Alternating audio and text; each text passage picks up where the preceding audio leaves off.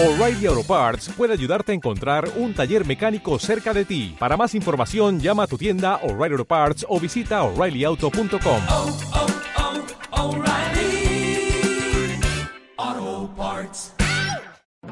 Hola, ¿qué tal? ¿Cómo están? Exactamente son las 3 de la tarde con 31 minutos hora del centro de México. Soy Eduardo Ruiz Gil y esto es Grupo Fórmula desde la Ciudad de México. El caso ocurrido, el asesinato masivo de tres mujeres, seis niños, ocurrido ayer en la frontera de Sonora y Chihuahua, ha causado conmoción y caray, el presidente gringo tratando de aprovecharse como buen manipulador y como buen oportunista que es de lo ocurrido. Sobre eso voy a estar hablando con Álvaro Rattinger, Hola Eduardo, sí, justamente se treparon sobre el tema Hombre. rápidamente. Liliana Alvarado, ¿Cómo estás, Eduardo? Yugo Páez. Eduardo. A ver, ayer en la mañana circulaban en un camino que está entre dos pueblos que yo la verdad no conozco, Bavispe, Ba- Bavispe, Sonora y Galeana, Chihuahua. Nunca he ido a esos pueblos. Pero tres mujeres y 14 niños en tres camionetas y ven ahí. Y pues que los matan a las mujeres y de los 14 niños matan a seis. Hay un niño desaparecido. O sea, grave el asunto. Se dice que fueron atacados por sicarios de alguna, no sabemos de cuál de tantas bandas que operan con absoluta impunidad ahí y en otros lugares del país. Pero ni tarde ni perezoso, este asesinato de nueve personas, ciudadanos mexicano-estadounidenses pertenecientes a la comunidad mormona de esa zona, ni tarde ni perezoso, el presidente Trump lo usa como un buen pretexto para involucrarse en los asuntos internos de México. Y pues para cambiar el tema un poco en Estados Unidos, ¿no? Y manda un tuit, un tuit dividido en tres por razones. Y dice esto. Unos, ya sabes que él, él- él todo lo que habla y escribe es como si fuera un vendedor de coches usados, ¿no? Porque todo es maravilloso, todo es grandioso, todo es espectacular. O todo lo contrario. Ah, Sí, puros superlativos. es un populista. Todavía nos aco- no nos acostumbramos. ¿Les doy un consejo? Ya, haz paz con Acostúmbrense. eso. Sí, hay que hacer porque paz con eso. Van a estar por lo menos 20 años más en diferentes países del mundo, mínimo. Es el tuit.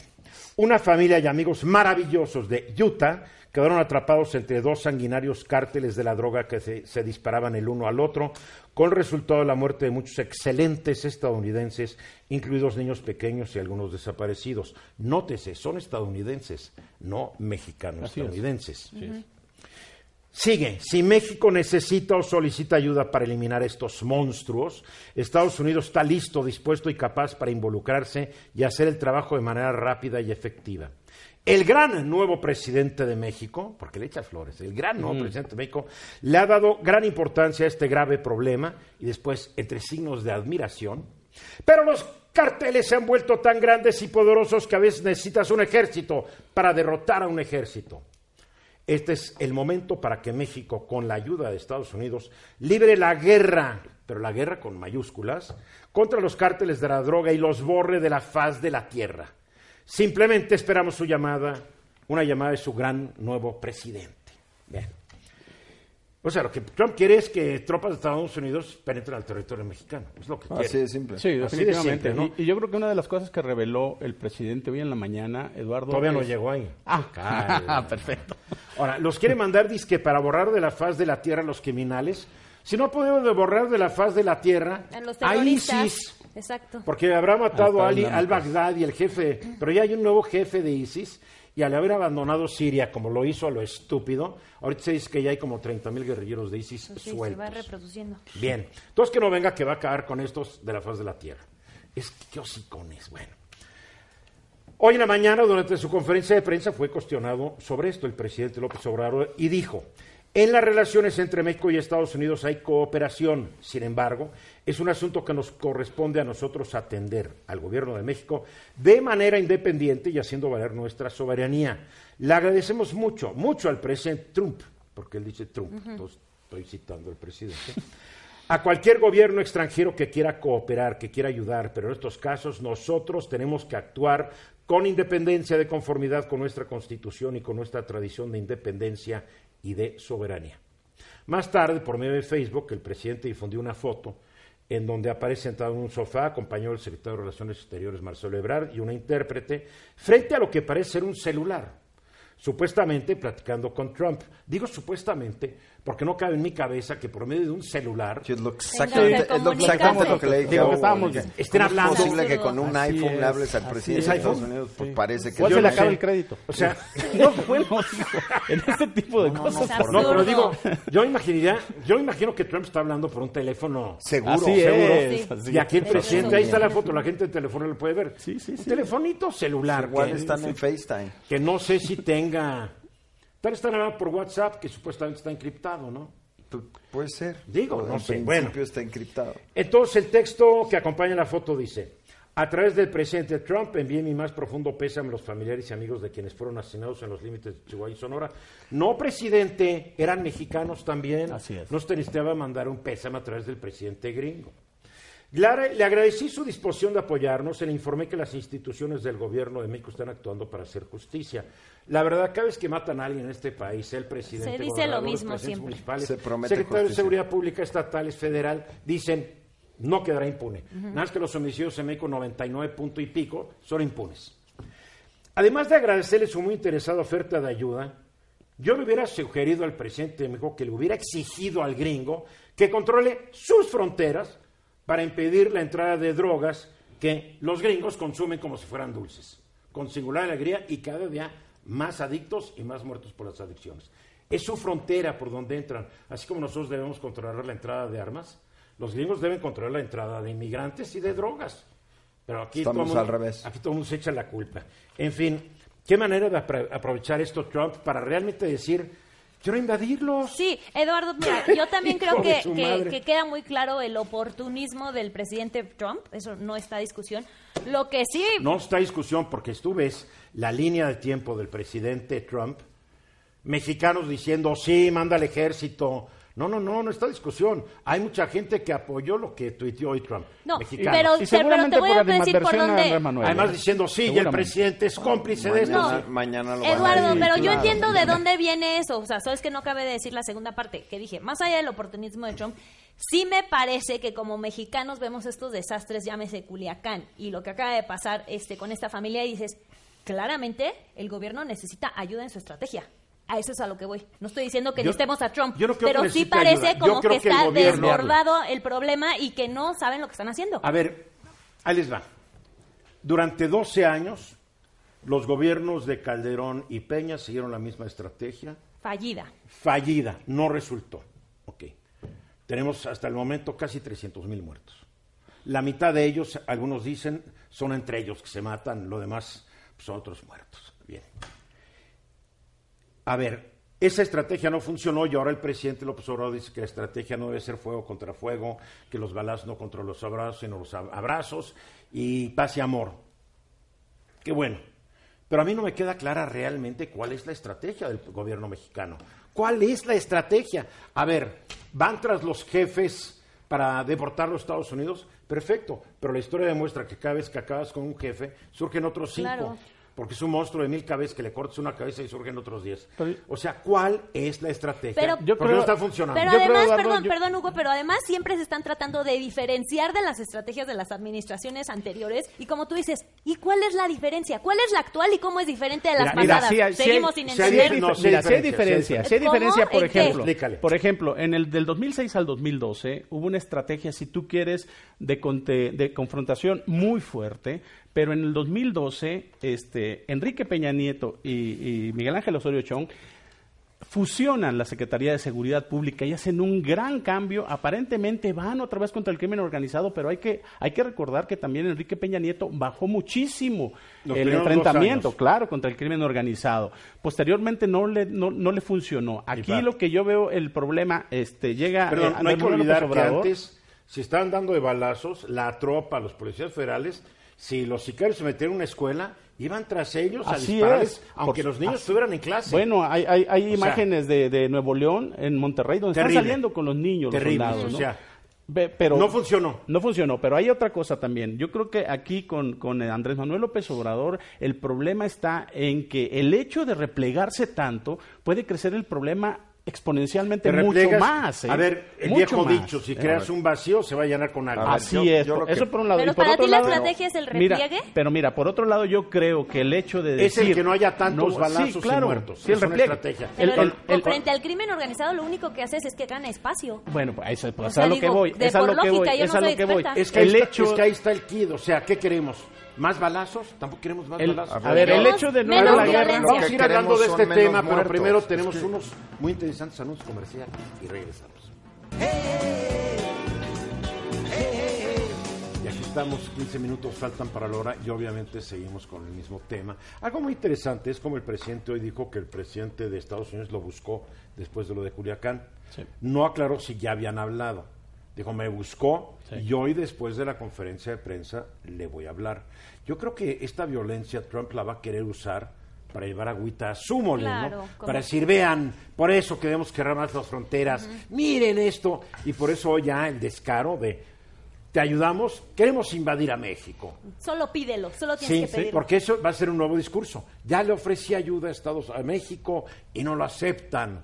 Así lo va a sacar. Definitivamente. Y yo los quiero borrar de la faz de la tierra. Primero que borre a, ISIS, ¿no? Exacto. Mira, Digo, mira, yo creo que aquí el, el- el hecho, el hecho, este, Eduardo, es que al final, al final del día no se está atacando el problema y se está dejando a un lado lo que decíamos el vacío, lo están A ver, no los sé si está cárteles. atacando o no. Yo personalmente, porque no me, de- no me queda clara cuál es la estrategia. Bueno, Porque eso- cada vez que hablan de- dicen, no vamos a enfrentar el fuego con el fuego, vamos a cambiar las condiciones sociales de la gente, por medio de los diferentes planes vamos a estimular que la gente no le entre a Lampa. Claro, cuando yo vi un tipo de estos en Culiacán, en su camioneta feliz Con su Barrett, Barrett. que ha de ganar no sé cuánto, pues no hay plan de, de no hay De un amor, solo plan de- de asistencia que le vaya a alcanzar al presidente Bueno, para yo, yo creo que aquí, a este. para, para- para hablar A con ver. más precisiones, eh, no están yendo sobre la contención y el enfrentamiento. Yo diría más que no están nada. teniendo resultados. Eh, y- no hay resultados, que es lo que quiere la gente. La Claro. gente lo que quiere en México es solucioname el problema, punto. Punto. Tú dijiste que sabías cómo hacerlo, solucionamelo. La Ojo, otra. Y en abril dijo que en seis meses, Así abril, es. mayo, junio, julio, agosto, septiembre, octubre, vamos Ya. para ocho meses. Ya pasó, Y ya no. pasó. Ahora la otra es, yo creo Pero que decir, cuando le- se lo no recuerdan hay- le echan la culpa a los sí, que se fueron. Sí, sí. Ya Cuan- no. Pero él cuando dice no hay guerra, lo que está haciendo es realmente una rendición. ¿En qué sentido? ¿Tú lo porque crees? pues yo lo por supuesto, Eduardo, porque al final de cuentas esto lo está aprovechando también Donald Trump para decir, quiero intervenir. Por otro lado, no están viendo la parte, todo lo quieren atacar de una forma eh, como de pro- como problema social Sí, y con un se van dogma a de 20 fe. años, 30 Exacto, años. y como un Más, dogma de fe de decir la- eh, los buenos, los malos, y nosotros este, tratamos de equilibrar la justicia, no va a pasar esto. ¿Cuándo vamos a equilibrar Dice la justicia? 20 o 30 Jamás. y eso pensando que son buenos No, pero hay que pensar, mira, hay que Así pensar es, que ahorita ya hay, se calcula unos 600 mil a un millón y medio de malos. A ver, que ya no van a cambiar, ¿eh? O sea, A ver, definitivamente. Yo- o sea, yo lo que creo es que definitivamente la estrategia no está funcionando. No. O sea, definitivamente no podemos decir, para empezar, coincido contigo, no es claro qué es la estrategia, pero vamos a suponer por un minuto que la estrategia es correcta, que no debemos enfrentar la violencia con violencia. Lo que hay que entender es que también el proceso de violencia ya tiene a gente inmiscuida en la, en la violencia. Y esto lo puedes ver con los veteranos de guerra norteamericanos. Se pasan tres, cuatro, cinco años peleando en Irak, regresan a Estados Unidos y desarticular la violencia de sus vidas es casi imposible. O sea, Sí, es o sea, Blackwater. claro, o sea, es o sea, o sea, ¿Cuántos soldados que pasan el retiro, al no tener otra forma, se van del otro lado con toda la preparación? Claro, Además, con todos los traumas. Entonces, aun cuando la estrategia social fuera la correcta, lo que hay que entender es los que están metidos ahorita. ya no van a cambiar. eh, Ya no Por van eso a dije entre 600 mil y un millón y medio, según, según a quien consultes. Y, y aparentemente, bueno, por lo menos lo que los medios empiezan a reportar es que en Agua Pi- eh, Prieta, cerca de donde fue esta matanza, hubo un enfrentamiento entre dos grupos de narcotraficantes. Entonces dicen, bueno, asumían que esta camioneta iba a ese lugar y entonces... le- Pero el punto es que ya le estás disparando Es que a era- cualquier es que camioneta. Es eran- una conjetura, ¿no? Es que eran Sí. tres camionetas en convoy. Así es. Y cuando, o sea, yo creo que ustedes han estado en Una cualquier, ustedes han estado en cualquier carretera de México y van manejando y si los pasan dos, tres camionetas en convoy, Te haces Claro. al lado y dices, pásenle. No, sí. Y aquí iban estas mujeres en tres camionetas en convoy. Puede ser, no sabemos. Pero ahora lo que- Porque del- tampoco fueron claros esta mañana. Sí, sí, es- exactamente, faltan datos, pero también, este, Eduardo, aquí hay que tomar en cuenta lo que tú decías, de que hay aproximadamente un millón, un millón y medio de malos. Aquí no se está tomando en cuenta también que existe una patología natural en la gente, y esto, bueno, lo estudias en criminología y en todo esto, y hay un estudio de la doctora Feggy Ostrowski de la UNAM, eh, donde, te- donde dice que el porcentaje en, México de gente con una patología, con una psicopatía, es de 900 mil personas. Crimi- y es un o sea, una psicopatía criminal. criminal y, y es un porcentaje bajo. Es un porcentaje bajo en comparación conservador en comparación, por ejemplo, con Estados Unidos, que es 2% de la población. Aquí estamos hablando eh, aproximadamente de ci- un, eh, 120 millones. Estados Unidos estamos hablando cerca de 300 Son millones. 300 millones de Exacto. Entonces, vaya, eh, creo que esto no tiene nada que ver ni el bien ni el mal, ni las oportunidades que tuvo la gente. Porque en No tiene 18 nada años ya se han.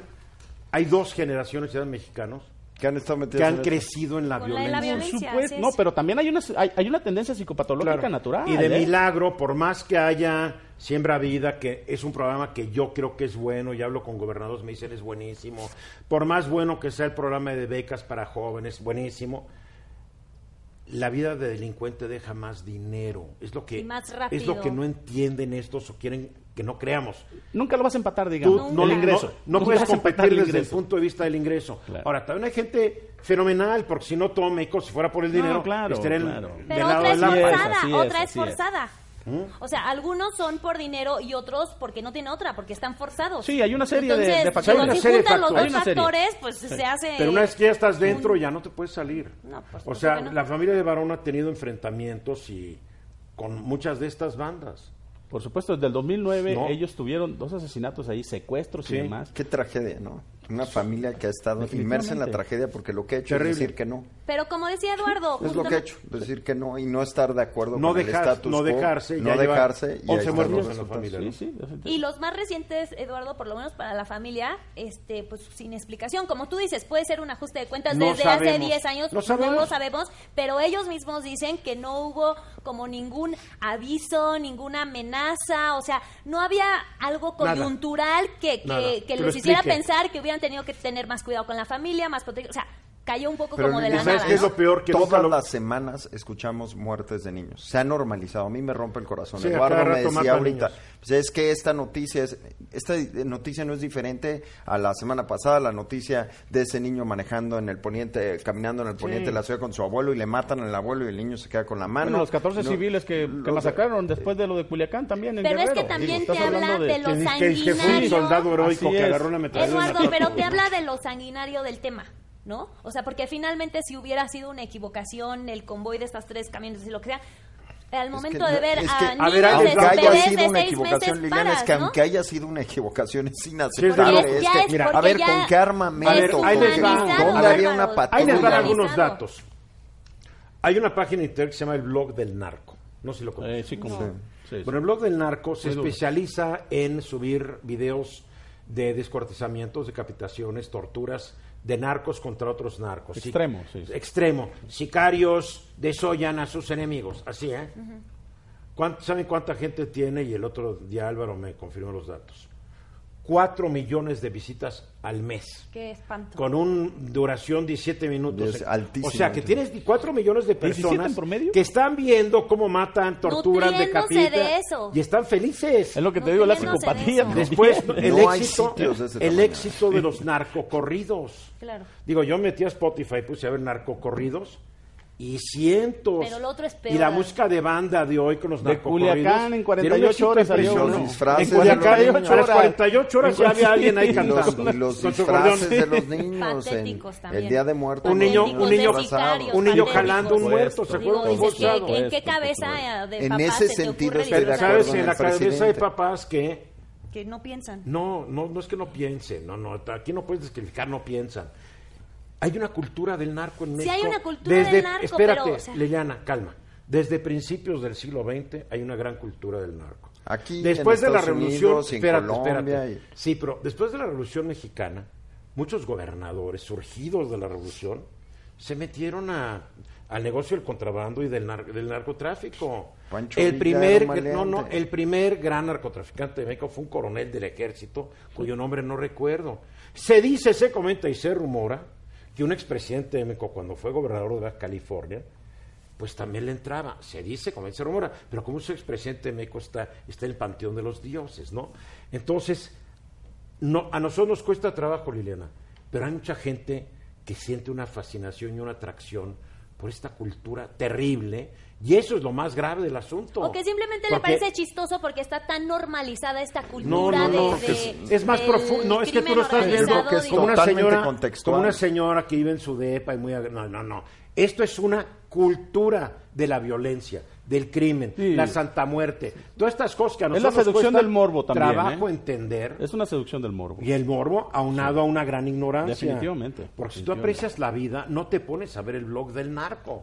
porque aprecias la vida, la vida de cualquiera. Y porque sientes dolor por el prójimo, así de Por fácil. eso, porque mira, si estás des- de- tan desensibilizado, Eduardo, es la única forma en la que Pero, tú puedes ver imágenes bueno, así Pues por toda gusto, esa por gente gusto. es, es gente propicia para ser reclutada, Claro. te lo Por digo. supuesto. Para concluir, nos quedan 20 segundos. Yo creo, Eduardo, que aquí lo verdaderamente grave es que ni de lejos se ve una solución y tampoco en la forma en que están eh, eh, tratando de eh, mantenerse, el no voltear, el no darle un volantazo en la metodología. Bueno, la explicación de resolver. hoy parecía que era el reporte de un presidente del Consejo de Administración. es, definitivamente, pues, pasó de derechos esto, humanos, que se y esto, y esto, una tranquilidad. Hablando de desensibilización, como si no hubiera las autoridades un están problema, igual. un problema Sí, terrible. ¿no? mensajes. Aquí estamos de regreso. Una encuesta. México, país polarizado, opiniones encontradas sobre el panorama nacional, fue realizado por la Universidad del Valle de México por medio de su Centro de Opinión Público, Pública y incluyó a 1203 en la muestra, es una muestra nacional. Y para explicarnos qué encontraron, y esto es muy interesante, porque es una encuesta que no depende de un periódico. A veces los periódicos, bueno, pues tienen sus intereses, ¿no? No estoy diciendo que... bueno, se pueden sesgar los resultados, ¿no? Adriana Rico es la directora investigadora del Centro de Opinión Pública de la Universidad del Valle de México, UVM. ¿Cómo estás, Adriana? Muy bien, Eduardo, muchas gracias. No por miento cuando digo que es muy fácil sesgar una encuesta, ¿no? Así es. Digo, yo conozco un encuestador, ya murió hace muchos años, que sus encuestas, él, si vendía una encuesta, digamos, de mil entrevistas, hacía 120 y sobre eso hacía todo lo demás, lo cual tal vez era bueno para resultados generales, pero ya cuando se iba a diferentes categorías, yo creo que ya le metía mucha creatividad. Sin duda, un trabajo eh, riguroso el que se tiene que hacer con esto. Yo fui encuestador, tuve una, encuesta- una empresa encuestadora del 75 al 82 y sé que es difícil, pero lo que ustedes se enfrentan hoy en día en un país de inseguridad, donde la gente ya no quiere abrir sus puertas, no quiere contestar, donde de repente empiezan todos estos inventos de encuestas por robots, por teléfono, que no hay forma de verificar quién te contestó, o estas por Facebook, ¿no? que surgen de un día para otro empresas, nuestra encuesta de Facebook. Digo, es que difícil hacer una buena encuesta, ¿no? Sin duda. Y mira, justamente por todas esas complicaciones es que también le vas pensando qué otras alternativas tienes que hacer, porque ya nadie contesta el teléfono, pero también en este país el teléfono residencial ha venido a la baja. O, pues ya todos todos celular. contestamos. yo, ya, yo ya no me sé el teléfono de mi casa. O Ya tienes se y me no lo olvidó, no lo uso hace años. Porque ya te llaman para encontrarte rápido en el celular. Sí, Entonces claro. tienen que surgir nuevos mecanismos para acercarnos a la gente, para que nos responda, pero además que nos responda, como tú dices, con calidad, sin sesgo, que también se sienta confiada de dar una respuesta, Claro. ¿no? Entonces eso hace muy complicada la investigación. Y cara. Y cara. Yo estaba leyendo un artículo, no sé, en el Wall Street Journal, no sé dónde, donde las nuevas técnicas de encuestamiento que usan teléfono, pero usan Twitter y usan Facebook y usan cualquier cantidad de cosas, implican muestras muy grandes e implica un gasto terrible que mucha gente no, no está dispuesta a pagar. Así es. Incluso también un tema que poco se aborda, pero eh, tú que trabajaste en esto lo debes de saber, la confianza de que el encuestador está haciendo su chamba, porque luego eso también pasa, ¿no? La certeza de que están trabajando y que no están inventando las encuestas. Sí, o que, o que no las están. Yo hablo de las de, periódica, de, periódicos, ¿no? Porque las de periódico a veces traen su agenda política, muchos medios, y la sesgan de acuerdo a su propia agenda política, y le suben o le bajan la popularidad Claro. al presidente según quieran. Ya sabes, no Sin hay nada duda, nuevo sin bajo el sol. ¿Qué dice la de ustedes? Mira, nosotros eh, desde hace unos meses ya ves que se está hablando mucho de una sociedad polarizada, sobre todo en medios de comunicación, en redes sociales, Twitter. Pones un comentario y te van a llover Sí, Twitter es el, Es la arena de los gladiadores. a favor o en contra, pero cascadas, ¿no? Entonces dijimos, esto de polarización será verdad, sobre todo en, en el público general, ¿no? O sea, en, en la persona que ahorita está viendo eh, su televisor, que está escuchando la radio, ellos también perciben esta polarización. Entonces quisimos preguntarles justamente a ellos cómo la ven y sobre todo, si este tipo de comentarios que se van dando muy encontrados, se están dando en su círculo familiar, en su círculo de amigos. Y fue de esa premisa que nosotros partimos con Qué interesante, sí. Entonces, primero lo que quisimos preguntar es cómo ven el panorama social y político del país, porque eso nos va a hablar mucho, dependiendo de la lectura que tengas, pues ya con qué ánimo vas a establecer una discusión. Y entonces, lo primero que preguntamos es cómo ves el panorama. Y entonces encontramos, la verdad, que 72% dice es de incertidumbre nuestro panorama social político, 65% cree que estamos divididos, eh, un 61% cree que es de enojo, un 52% cree que es de pesimismo. Entonces, tú dices, O sea, hay un mal ambiente. Así es, tú ya tienes esa lectura y dices, claro, cuando ya traes eso envuelto en la piel, pues cómo llevas una conversación, sobre todo cuando las posturas políticas comienzan ya también a estar permeadas. Entonces, Sí, yo no hay reunión que llegue y si yo digo algo, ¿pero por qué? Y se arma una discusión ahí que dices, oiga, vamos a hablar de otra cosa, ¿no? Yo vine a una reunión social, digo, Claro, no a que vengas y te familias que se pelean entre ellos, hermanos contra hermanos, difícil. Sí, entonces también ahí preguntamos, a ver, ¿tú has tenido en los últimos seis meses algún tipo de problema porque tuviste una conversación de tipo político o de algún, eh, de- de apoyas a alguna, alguna persona, un partido político? Y nos dice 13%, sí, sí lo he tenido. ¿no? Entonces, es un porcentaje pequeño, podríamos pensar, sí, pero encontramos que un 50% nos dice, no he tenido problemas porque no hablo de política. ¿No? O se evitan el tema, Exactamente. claro. Ahí no sí, ahí sí no podemos saber si es porque no les gusta o porque prefieren evitarlo para no entrar en problemática. Ahí ¿no? viene el viejo refrán que de política y religión no discutas con nadie porque te vas a quedar peleando. Exactamente. Entonces, ahí tenemos un porcentaje chiquito, solo 13 nos dice he tenido problemas. Pero 50 dicen evitó el tema. Exactamente. Y si algo, por algo le evita. Es ¿no? por algo. Y después les preguntamos, ¿y te has sentido avergonzado justamente por externar tu punto de, de- de vista o, o lo que tú opinas sobre algún partido político, sobre lo que está pasando en el acontecer, a causa de que vas a recibir una crítica? Y entonces ahí encontramos que ese 13 pasa a un 23%. Entonces dices, ok, entonces sí está, sí está pasando algo. Y lo que también nos parece grave es, después preguntamos si ha sentido eh, burlas, si ha recibido justamente algún tipo de burla por esa opinión, y entonces el 17% nos dice sí, sí ocurre. Entonces vemos que aunque son eh, porcentajes pequeños, pues nos da para la reflexión, porque eso está ocurriendo, como tú decías, llegas a una reunión social y pues resulta que de repente ya te sientes atacado, o entonces prefieres evitar el tema, hay una cuestión de autocensura justamente porque no quieres caer en este tipo de, de polémica. Eh, es que en vez de hablar de las cosas que nos unen, nomás estamos todos los días hablando de lo que nos divide. A mí me ocurre en Twitter, ¿no? Yo si, si digo algo en este programa, escribo algo en mi columna o tuiteo o hago un comentario en un video que subo. Si explico algo que me parece bien del gobierno, soy un chayotero y un traidor. Si digo algo o opino algo que me parece malo del gobierno, soy un fifí conservador asqueroso. A fin de cuentas no quedas bien con nadie. Así de- es mi percepción de Sí, la claro. polarización. Hay veces que digo algo que me parece bien del gobierno y la gente que es medio analfabeta o medio bruta, claro, ahí estás criticando a López Obrador. O sea, ya ni leen. Ya no, ya no es el mensaje, es el emisor. O sea, es terrible la irracionalidad que, que nos va ganando. Ahora, nosotros, por ejemplo, hacemos un par de cruces. ¿Quiénes son este, porcentaje que te está diciendo que sí se siente, pues, de alguna manera atacado, que recibe burlas? Entonces fuimos encontrando que son sobre todo personas que dicen estar eh, mucho más activos en redes sociales. Y dices, eso tiene sentido, ¿no? Pues estás en redes, No, si no en es medio de entrar a la redes, tormenta. no, aguanta. Estás en la O tormenta. sea, él te- también es bien válido decir, me voy de Paso. Twitter y todos ya saben, les saludos a la familia. Y adiós, Esas personas. no, no te vas a morir. Quienes tienen mayor nivel educativo también se sienten en esa situación. Más agredidos. Así es. Sí, claro. Y quienes dicen desconfiar del presidente o desconfiar del gobierno. Esas personas también se van a sentir mucho más atacados y más limitados para externar su opinión, a diferencia de aquellos que no están en esas condiciones que, que yo mencionaba. Y justamente se nos hacía interesante porque lo que tú dices, a ver, bueno, si tú eh, te externas a favor de- del gobierno, pareciera que ya tienes una etiqueta en Eres automático. un chayotero asqueroso. Y si haces en contra, pues también, ¿no? Entonces pareciera que ahora estas etiquetas de fifi o, o chairo es lo que está permeando eh, actualmente, ¿no? Y que nos lleva justamente cada vez eh, posiciones mucho más encontradas.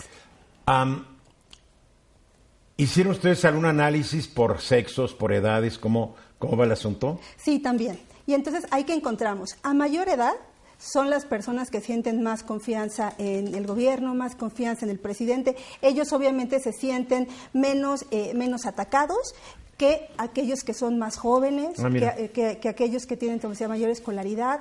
Eh, las mujeres, por ejemplo, ellas también se sienten mucho más desconfianza de todos los temas. Pero están bien bravas en Twitter, ¿eh? Sí. Hijo, hay mujeres que dicen eres un traidor asqueroso, rastrero, arrastrado, eh, nauseabundo.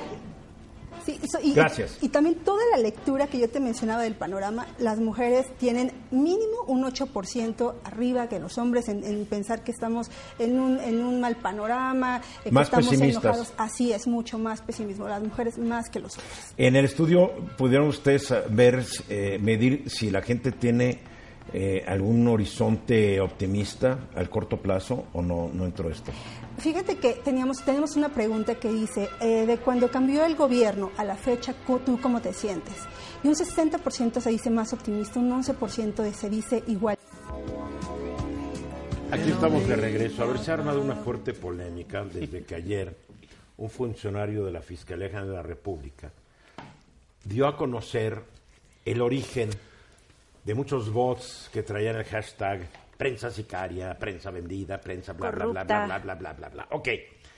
La verdad que la crítica que han hecho muchos es certera de que qué hace la Fiscalía General de la República investigando de dónde viene un hashtag cuando debería estar investigando lo que están haciendo la gente que mata a los de varón. Realmente. Por supuesto. Am, debería estar investigando cómo se comunican los narcotraficantes, los secuestradores, a través de redes sociales, de WhatsApp, etcétera, etcétera. Bueno, se ve que tal vez no tienen mucho que hacer y se pusieron a investigar el origen. Entonces ahí dijeron, llegaron y dijeron, el origen de esto tiene que ser, tienen, los que más promovieron esto fueron Aurelio Nuño, el secretario de Educación, Luis Felipe Calderón, el hijo del expresidente del mismo nombre, bueno, de Felipe, y, y José, Luis, José Luis Romero Hicks, ¿no? Juan Carlos. Juan Carlos Romero Hicks, El ex gobernador de, Guanajuato, líder de los diputados panistas y, li- y hermano de nuestro eh, José Luis Romero Hicks, que no es del PAN, que es del PRI, José Luis. Entonces se armó un lío, ¿no? Se armó un gran lío. Entonces yo le dije a Álvaro, a ver, investiga qué. Y Álvaro, Álvaro encontró cosas que no se han comentado muy interesantes. Sí, Porque Álvaro es un experto en esto. sí, gracias, Álvaro, qué amable eres. Lo eres, Mira, lo eres, lo eres. este, la verdad es que es un tema interesante. Tom se dejó llevar por el volumen de la conversación entre, A ver, entre nos vas- ayer. nos vas a tener que ir Sí, va- vamos llevándoles un Volumen, tema. ¿Qué, es, es el un volumen? El de la volumen de la conversación. Haciendo esta plática. Sí, sí, ahí- ¿Qué es esto? Da por ¿Qué es hecho que la gente sabe. Sí, sí, así son los el número de personas o el número de cuentas, porque también no vamos a entrar en un tema si son personas, si son bots. El número de cuentas que propagaron el mensaje, que recibieron el mensaje y se lo mandaron a alguien más, y la suma de mis seguidores más los tuyos, más los de Liliana, y todos lo vieron, pues al final se convirtió en un, número enorme. El día de ayer, 34 millones eh, de, de impactos, eh, de alguno es la mejor forma de decirlo, se, usa, se utiliza la palabra impresiones, pero el día de hoy se sumaron otros 70 millones. Entonces estamos hablando probablemente de 134 millones. De ahí, pues alrededor del 8% dijeron es un tema que me gusta, eh, alrededor del 5% lo compartieron. Y en realidad a la hora que lo desgranas, pues lo que acabas encontrando es que solamente de ese gran volumen de ciento y tantos millones de impresiones de alcance, pues solamente hubo como 28 mil cuentas activas. Que tomando en cuenta el tamaño del país, pues es un número Nada. muy Nada, pequeño. no es nada. Es O un sea, número muy Cuando tú pequeño. dices 28 mil, quiere decir que entre ellos se mandaban y se mandaban y se mandaban. Porque por ahí decían que alguien mandó como dos mil veces el mismo mensaje o el mismo hashtag. Sí, en realidad se Pero es que volvió... cuando son 28 mil estás hablando pues, de una, de una, ya ni de una, tribu. Sí, un- mira, si piensas entre el 4 y el 5 de noviembre, prensa sicaria, que fue uno de los hashtags que mencionó el presidente ayer, tuvo cuatro mil personas que aportaron al tema, es decir, o que lo replicaron, o que le dieron like, o que se lo 4,000 nada mandaron. más. Cuatro mil nada más. Y nada más esos cuatro mil lograron 36 millones de impresiones. Ahora, A ver, pero cuando dices 4 mil lograron 20, 30, 26 millones de impresiones, es 4 mil fue con nosotros 24 mil. Sí, o con, o con sus mismos seguidores. ¿Qué es lo que pasa? Que si yo tengo 10 seguidores y Hugo tiene 10 seguidores y yo le mando un mensaje a Hugo, se cuenten estadísticas como si Mm. La todos suma. sus seguidores lo vieron, mis 10 más los 10. Pero no que hay forma de saber quién no lo hay vieron. forma de saber necesariamente si lo vieron. Entonces, el, el análisis de números, pues de repente se vuelve un poco frívolo, porque entonces ese número se hace muy grande, muy rápido, exactamente. Pero así es como funcionan las métricas en Twitter, las, las mediciones en Twitter. Ahora, lo que sí sabemos, y aquí es donde vamos a meternos al terreno del análisis un poco más profundo, lo que sí ten- sabemos es que se generaron alrededor de 600 artículos de este tema en tan solo 24 horas. Es decir, los medios se volcaron y escribieron. Ahí ya no estamos hablando de Twitter y si yo te mandé un mensaje y si tú lo recibiste, sino es de editores que se sentaron y escribieron un artículo relacionado con estos tres hashtags. Hugo fue de los que cayó. de esos. Ahora, es, Ah, sí, tú estuviste en eso. No, yo, no, No, yo escribí, claro, yo escribí, igual, el tema. era, era, era, era tema del día, ¿no? Yo Era ya no me meto en esas, ¿me creerías? No, sí era Cada día estoy más convencido de la irrelevancia de estas redes sociales para realmente influir, porque te van a seguir los que están de acuerdo contigo o los que te detestan. Y- y- No, pero yo escribí sobre la intención del presidente al presentar El esto. tema, y la, y claro, la y una y la intención mañanera. del presidente era decir, mm, odian a la prensa pues que está contra nosotros. No, y desviar la atención también. Aquí es que tú fuiste uno de Yo, estos 600 desgraciadamente, artículos. no voy a defender a la prensa mexicana. No, no, no, Que ahora, no, vaya. Ahora Pero se la da años de intención de él. pureza después de haber sido en gran medida cómplice de lo que ocurrió en los últimos 90 años. Ciertamente. La verdad. Pero era la intención de él. El problema está que, Pues si- es que sin prensa, oye, sin oye. prensa, pues entonces Es político, todo mira. el mundo se No, va no. a callar las cosas. Pero mira, para- lo Oye, que quiere. No, no, no quiere, porque mira, ahí sí voy a discrepar. Si él lo quisiera, mañana da por terminar las conferencias de prensa y se acabó. Y se No llama- puede. No, no, no, claro Su que narcisismo es- Perdona, no, no, claro es que mucho. puede. Claro que puede, y no es por narcisismo, es una estrategia a mi juicio Hay que ser- brillante. hay que ser pragmático. Brillante para llegar conviene, para llegar con sus seguidores. Claro. Así es como Trump usa el Twitter. Es exactamente Así es. Punto. Así es. Ahora, es. Pero, pero si, si quisiera ca- caer a todos, mañana empieza, tú entras, tú entras, tú entras. Ahí entran todos, o sea, tú has entrado. Muchas veces. Digo, entonces, No, no, no, yo- comparto tu opinión. No, pero yo lo que digo es que sí quiere que todos hablen, pero muy bien. A ver, regresemos, Claro que regresemos no, al mira, análisis. Que, que sean. O- Perdóname. sí, que haya una que otra cuartada. Cualquier persona con dos dedos de frente Sí. sabe que no todos van a hablar bien Bueno, de que haya una él. que otra cuartada. Por favor, Bueno, no, no. si, si les parece, regresamos al tema. Ah, bueno, Hugo, por Al- favor, si al no bloque anterior. O sea, Si Hugo llega a Hugo, mucho Hugo ruido. Mucho quiere sacar sus traumas, sus filias y sus No, fobias. En tu bloque. Sí, en mi bloque, ¿no? tus traumas a tu casa. A tu Hugo. Sí, ya, bloque. cállate. No es cierto. No, no es cierto, Hugo, no es cierto. Con, con cariño, ahí te va. Pero esto te va a interesar, Hugo. Eh, Lo interesante es que lo que hicimos fue tratar de analizar. eh, sale eh, esta unidad de inteligencia digital y habla de los cinco iniciadores eh, de la conversación y dicen, bueno, es que ahí es donde inicia y hay bots y lo hacen grandes y si estos bots están con Nuño, no están con Nuño, están con los hijos de Calderón y se hace eso un desmargallate. ¿Qué pretexto le dio Calderón? ¿Por qué no se callan la boca los expresidentes de México? Pues no le harían un gran favor al país. Ya tuvieron- ellos mismos. Ya tuvieron su gran oportunidad de gobernar. Sí. Si dejaron pendientes y lo hicieron. Por eso, ¿sabes qué? Peña no Por eso en. Estados Unidos no se ha polarizado tanto. Porque, Obama no habla imagínate que mañana. Obama y Bush empezaran. Sí, por Claro. supuesto. No, que se callen. Pero de alguna otra manera también creo que fue provocado, o sea, sí creo que en términos generales deben de callarse, pero pues también estaban atacando a su hijo Eduardo. Ah, Entonces, ya, mira, su hijo ¿no? ya está grandecito. Tam- pero también y su las- hijo, mira, está tan grandecito su hijo que en el Mundial puso cosa. Si gana AMLO, me voy de México. Por Ah, eso. Para eso no dijo nada, ¿verdad? También No, no, la no. esposa del bueno. presidente dice que con los hijos no hay que meterse y no sé qué. Entonces, cuando les conviene, Ah, sí, ya, cuando les ya conviene, no. grandecitos. Álvaro, no, no- Es que no puede trabajar. O sea, bueno, a ver. este, Las redes, las redes. Lo que les voy a decir es esto. Lo que hicimos, porque es un análisis complejo, lo que hicimos fue analizar las cinco cuentas que el mismo gobierno dijo que eran la raíz. Dijeron, oye, pues estas son las cuentas que son la raíz. Entonces, la razón te dice que estas cuentas deberían de ser anti-AMLO. O esa es Claro. la, la idea que se nos está presentando en la conferencia. Entonces dijimos, bueno, ok, si estas cuentas son anti-AMLO o son anti-prensa, pues lo que veríamos sería, ¿por qué no revisamos históricamente primero cómo se comportan esas cuentas y sobre qué hablan? Lo primero que nos saltó es que de las cuentas que decían que eran cuentas de bots anti-AMLO, pues lo que encontramos es que, por ejemplo, García N97108791 ya no existe, ¿no? Y, y de estas grandes cuentas. Y después María Cuando, de- cuando dejan de existir de un HDD84, día para otro, pues son- ¿puedes suponer que son bots? pues podría suponer que por lo menos no les gustó. Este, y tenemos otra que es una cuenta que se llama el doctor Francisco-7, que se convirtió el nombre, porque además es una cuenta pues, relativamente proselitista, y pues de repente se cambió el nombre y se lo cambió un nombre muy fácil, que es. O sea, encontrar la, Exacto. encontrar la Parece forma del canción, programa. parece canción suiza, ¿no? Pero, Olile, a ver, olile, olile. y para, y para los que nos están escuchando, quiero ser bien claro, no importa qué dicen estas cuentas, porque lo padre de las redes sociales es que tú puedes decir lo que quieras. Claro. Entonces, más todo el allá, mundo tiene la libertad de decir lo que quiera. El hijo de Calderón, que Calderón, todo el mundo diga lo que quiera, ¿no? Entonces, lo interesante aunque aquí hay es unos que ver... deberían callarse la boca.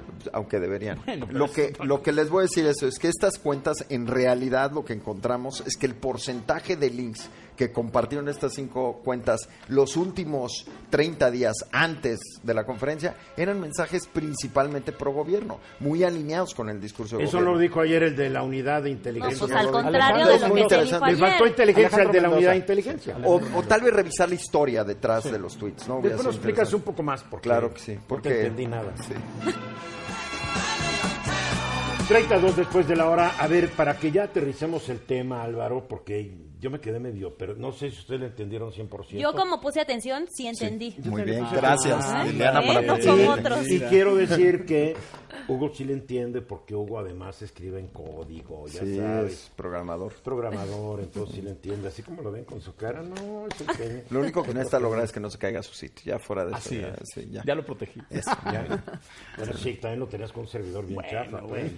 Bueno. No lo digo yo, me Va aprendiendo. A ver, entonces, en conclusión, y, En y quiero decir, el jefe de la unidad de inteligencia, no sé qué, no es de la Fiscalía, es de la Secretaría de Seguridad Pública y Ciudadana, que comanda el señor Durazo, que la verdad como que debería meter un poco más de emoción cuando está hablando de muertos y todo. Sí, Porque yo lo vi hoy, parecía un maestro ah, universitario Sí, sí, sí. muy académico. Dando dictando, una clase aburrida. Eh, Porque miren y esto y aquello. Estás hablando de nueve muertos. Muestra, aunque Niños y mujeres, cierto empatía. congojo, ¿no? Sí, La verdad. en eso estamos acuerdo. Bien. Bueno, te digo rápidamente, estas cinco cuentas que ayer detallaron como unas cuentas importantes en este tema, insisto, y no importa si están a favor o en contra, lo que sorprendió o me sorprendió a mí ya que hicimos el análisis, es que decían estas cuentas detonaron este tema con tal de arengar a la prensa. Puede o no ser, lo que sí te puedo decir es que estas cuentas normalmente este es el contenido que publican, no fue sorpresa. No sorpresa. Bueno, A mí además, no me sorprendió. además mencionaban una cuenta ahí de Guerrero, no sé cuál. Sí, tumbaburros. Ahorita Tumbaburros. Te, traigo, te traigo las cinco cuentas. digo te quiero rápido. decir una cosa. Tumbaburros después lo entrevistó en la noche Pepe Cárdenas.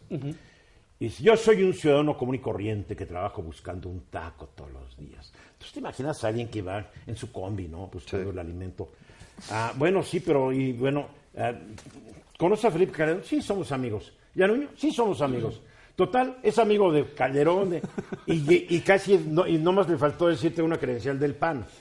Pero que no se haga diciendo que soy un pobre ciudadano que busca un taco. Sí, no, no Porque un pobre ciudadano que busca un taco no está relacionado con toda esta fauna Cúpula política, política. mencionó, y después dice, o sea, si tiene valor debería decir cómo se llama, porque para mí alguien que publica en Twitter bajo otro nombre es un cobarde. Bueno, déjame Punto. rápido dar. me da la cara, que dé la cara. Me interesa Guerrero, decirte. ¿qué, ¿cómo se llama? Tumbaburros. Guerrero, es, es que es un burro. que dé la cara. bueno, déjame platicarte un poco. Lo interesante de esto y es el aprendizaje es qué están haciendo estas cuentas. Entonces, la primera está Oliliyil. Eh, es una cuenta que es interesante ver, pero 28% de sus tweets los concentra en dos medios, que son medios afines con la idiosincrasia y la comunicación del gobierno, que está bien, que es Revolución 3.0 y otro que se llama Sin Línea MX. Y normalmente ¿No es. Revolución 4.0? No, es Revolución tuvimos tres 3.0. revoluciones, es otra. cuatro, ¿no? Esta es Revolución 3.0. Pero lo que vemos es que los temas en donde está tienen que ver con que si los chairos son bots o no son bots. Este, y por supuesto también tuitea de AMLO. Otra persona que también se le ligó a esta conversación es una cuenta que se llama Verolist. Y también coincide que de lo que tuitea son esos temas.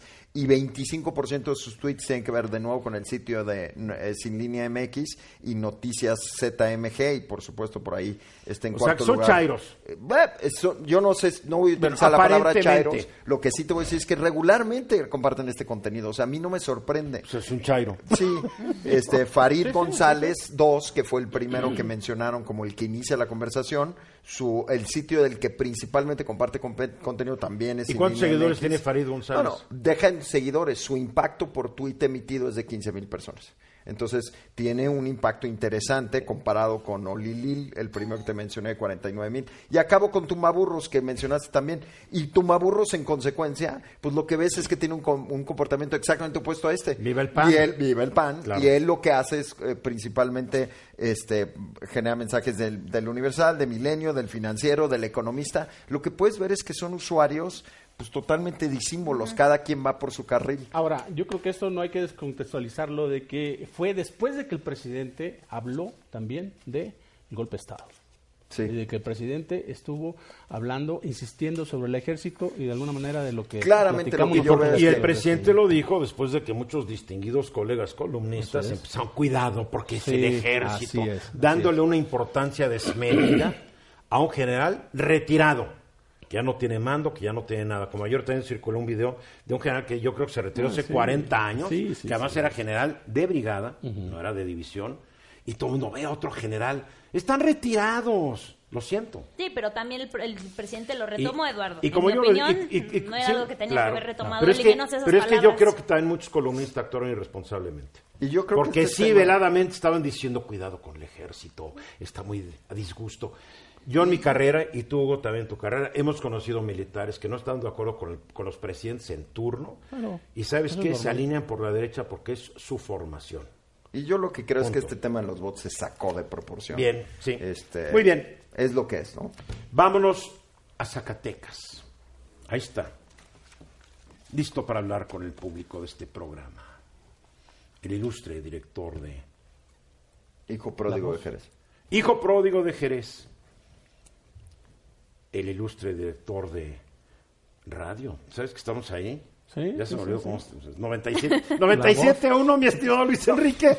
96.1. Bueno, No, me falló, no, me falló cerca, por un megahertz. Tú tienes tus propios datos. No, 96.1.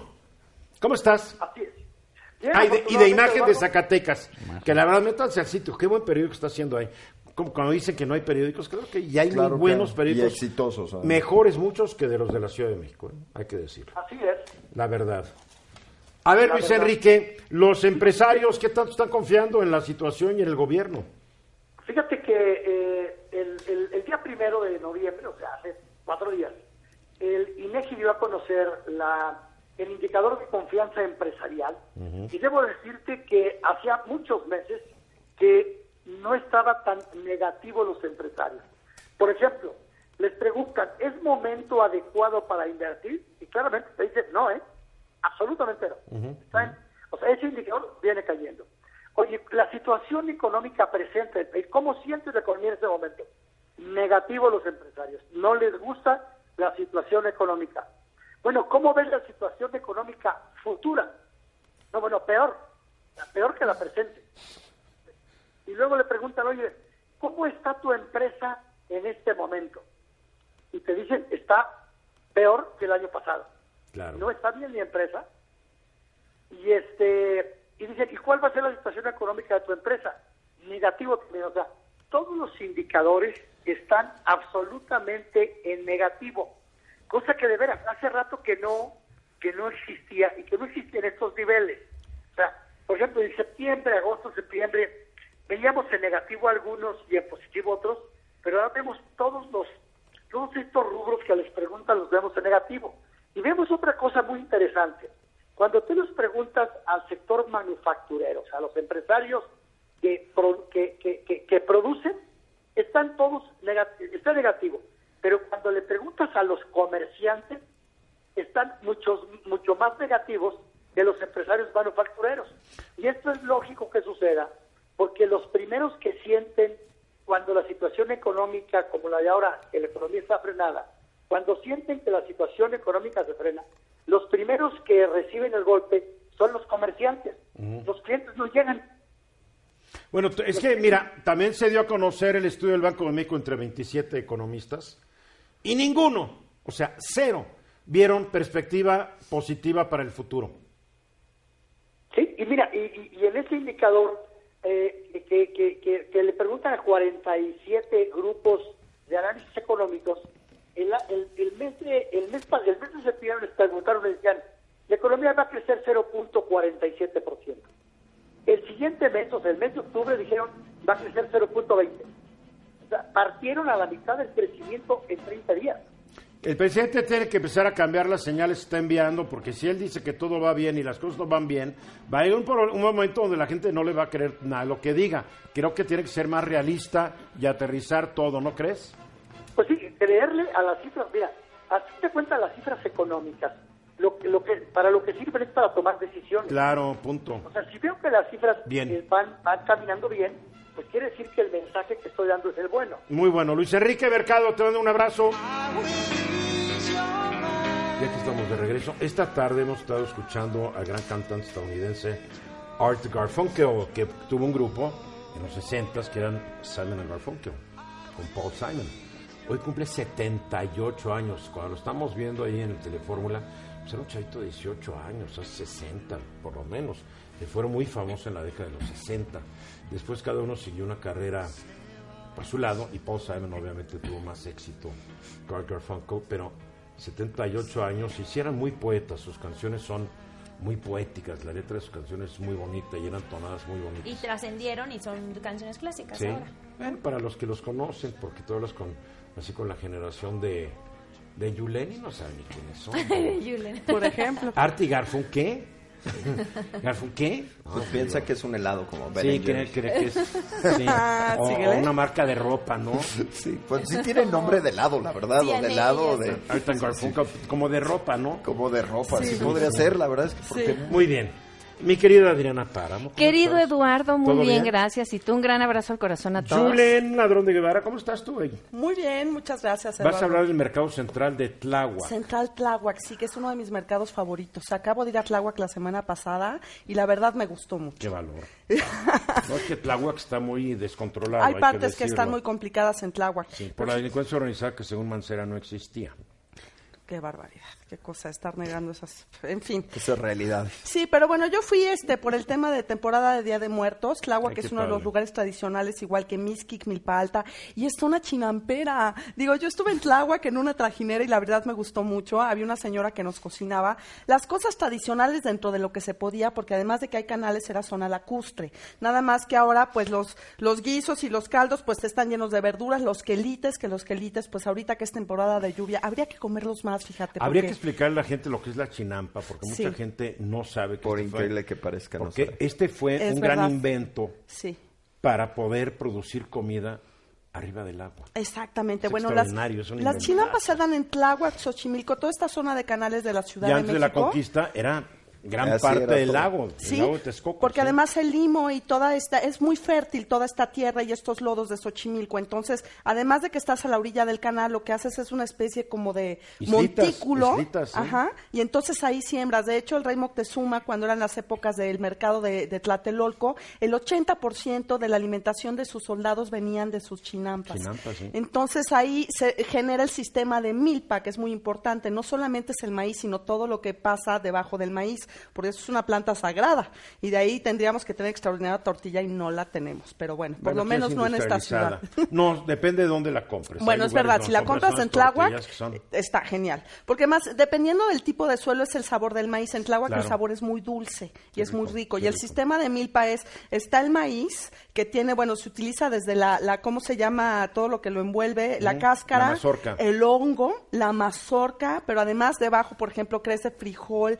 crecen más o Sí, menos porque- 45. Y parte, y yo sí defiendo, y van a decir que soy un Sí. chairo, pero yo sí defiendo el sembrando vida. ¿Cómo no? Porque es, es poner árboles, maderables, Sí. frutales y aprovechar la milpa. Es que la milpa, Es una el- combinación de todo, cual- lo cual es muy interesante. Claro, el maíz lo vemos solo, pero forma parte de un sistema muy Claro. afortunado. El, el, este, los frijoles toman mucha mucho hierro de la tierra, pero lo compensa la calabaza. Y también los quelites y todo esto. Entonces es zona de quelites, de, de este, de este tipo de, de viveros también. Y entonces el mercado tiene por lo general todo lo que se siembra en los viveros y en las milpas Ah, que padre. son familiares. ¿Y qué es la especialidad del mercado central de Tláhuac? Las tortillas. Es que es increíble. No, gracias por traernos unas. No, es que... ¿Te das cuenta que siempre estuve Siempre aquí, viene, estuve allá hambre y nunca y- trae y nada? Nada. Nos va a pedir a nada. Bueno, sí No. compartí una vez unas flores. Ay, bueno, No, les he traído comida. No, ella no les les he traído fue tlaxcales. Pan no de muerto. No, cuando fue lo ¿Quién del no el- lo, pan de lo de elote. Oye, les traje hasta pan de huitlacoche, que es una delicia, y es más o menos de esta zona. Estás reprobada, Este, ay, bueno, te prometo que haré algo para probar la semana entrante. Pero mira, está, este mercado tiene, Eduardo, tiene como 30 tortillerías, una tras otra tras otra. Pero de estilos diferentes. Pues ¿o es como lo mismo y siempre se lo sacaba un señor que se llama Don Güero, que es este Don. Santiago. Sí, bueno, ahí Don Santiago, más o menos del tamaño de este foro, tiene una nixtamalizadora para que él pueda este tomar el maíz que necesita, que trae de Sinaloa y que también de Tláhuac, porque no es suficiente, hay que apoyar al campo de Tláhuac, al campo de Tláhuac por esta razón. Pero la nixtamalización, para quien no lo sabe, es cuando tú tienes en tus recipientes los granos que ya se le hizo la cutícula dura, la tienes que calentar con cal, básicamente. Ahí lo que tiene el señor, la hierve, luego decanta. claro. Y las moliendas son de piedra de ya con molcajete. húmedo. Exactamente, es una maravilla, de verdad. Me llevé una gran sorpresa de ir a Tláhuac y el Gracias, sabor de las tortillas Gracias, gracias, sí, sí. brilla. Muchas gracias. Yo creo que tienes que ir a Tláhuac hoy ¿Por tortillas? y mañana, aunque no salgas al aire, tráenos unas. los Azules. ¿verdad? Azules, las es lo que te azules. dice, sí. ¿cómo que No, hombre, iguales? pues, guisado de quelites que antes traía ranas, ajolotes, este, acosiles No, y todo lo que ya se murió. ricos, sí. ya no se puede, pero bueno. Debió ser rico, Eduardo. Pues es alimento, ¿no? Así es, Te proteína. acostumbras, mira, tú ves a los europeos, el maíz y la tortilla no le agarran el sentido. No, no les gusta. Porque el pan es más bien un sabor muy neutral. Muy distinto. Pero el maíz tiene su sabor. Tiene onda. Y por eso no le agarran la onda a muchos europeos, Sí. que son la cultura del, del trigo. Así y los Sí, asiáticos pan tampoco le agarran la onda. que es mucho más salado. Sí, sí, sí, lo de cenipanes, ya. Ya, sí, ni panes. Bueno, gracias. De nada, Julián. querido Gracias Eduardo. por nada, realmente. Am, ve, ve el tema que trae Adriana. Traes un tema muy escabroso, ¿eh? Un poquito, Eduardo. Pero para cambiar el ambiente de todo lo que se ha estado Sí, vamos a hablar de la lujuria, a ver. Sí, bueno, pero no nada es más de la lujuria. Es que yo aquí vi que la... No, tú nada más lees lo que te conviene. Lo que vamos a hablar. Bueno, ya, no, si, vamos si yo les empezar, platicar lo que hiciste antes de entrar al aire, pues entenderían. Vamos Eh, a empezar con una pregunta, Eduardo. Este, ¿Se puede amar a dos personas al mismo tiempo? A dos, tres, cuatro, cinco, seis. ¿Amar Bueno, como que- novios? ¿Eh? ¿Amar modo novio? No, no, no. Amar a dos personas, lo que es amar a Amar modo novio. Según- Pues No, es que yo mira, amo a mis porque Puedes amar a sobrinos. tus padres, Exacto. puedes amar a tu y son un No, no, no, no. Amor de pareja. Ah. Según Modo novio. la científica Helen Fisher, que ha hecho muchos estudios al respecto, dice que hay tres sistemas cerebrales que nos rigen a la hora de amar, que es el de la lujuria, que tú ya mencionaste, que es toda esta parte de los químicos, que de pronto no sabemos ni por qué, pero alguien nos llama de una manera maravillosa a través de las feromonas. Luego viene la parte del amor romántico, que es esta parte de que alguna manera u otra llamaba Eric Fromm de el amor volitivo, pero cuando amamos por voluntad lo hacemos de acuerdo a cómo aprendí en mi casa que se amaba. ¿Cómo eran las relaciones interpersonales? ¿Eran violentas? ¿Eran pacíficas? Era, ¿Había acuerdos? Esa es, es la única forma manera que conoces. a de cuentas, ¿no? codependencia que vamos a armar. Y la siguiente, el siguiente sistema es el sistema de apegos, donde nos vamos a unir ya de una forma definitiva a través ya sea de un apego seguro, de uno ansioso, de un evitativo o de un apego que sea desordenado. Pero es un apego, ya es. Es una un apego, más, es más permanente. Cuando esa relación, eh, claro, y de pronto, cuando estos tres elementos se dan, se establece una relación monogámica. Si uno, Una pregunta, ¿estos se dan o, o son secuenciales? no, que cada quien, Porque obviamente la lujuria siempre es lo que domina al principio. Sí, sí, no, eh, eh, la lujuria es la primordial. Eh, Luego viene esta parte del amor romántico, que es la codependencia, y después ya viene la parte del La apego. pareja, y sí. eso es cómo nos apegamos a la madre desde la infancia. Entonces, si hay un apego seguro, o sea, que bueno, es van medio a ser... freudiana tu amiga, ¿verdad? No, No, no, pues, claro lo que que pasa sí. es que no, porque con la mamá es con la primera persona que interactuamos. Ya hay toda un estudio claro. de, de- de- de un científico cierto, que se llama John cierto. de los apegos y es- me empezaron a hacerlo con los patos. O sea, los patos tienen esos apegos y ven cómo los patos de pronto andan con sus patitos ahí juntos y no se separan. Esa es la los teoría patos son los tan inteligentes que si los patos nacen no hay mamá, la primera persona que ven, Ahí se hacen el, el sí, apego. entonces puede ser un cuidador y llevar un cuidador y los patitos atrás. Entonces, cuando hay esos tres elementos inicialmente, se hace una relación monogámica. Si no se dan esos tres elementos una vez pasada la emoción de la lujuria, entonces empieza la persona a buscar por otro lado a ver con quién hace el apego o con quién hace el amor romántico y según la autora O sea, lo que está diciendo es que la lujuria es lo menos es lo menos fuerte para es lo que basar pasa una más rápido. relación. No, bueno, eh, lo que pasa es que puede haber lujuria sin relación. A lo- es a lo que yo me Perdón, refiero. Sin relación paso. afectiva. Hay una relación Sin relación lujuria. afectiva. Pero bueno, ¿qué pasa física. con una que cuando hay lujuria y no relación afectiva? Es, eso, ¿no? Es asiato. cuando una No, no es amaciato. No. No. Se llama un one night stand.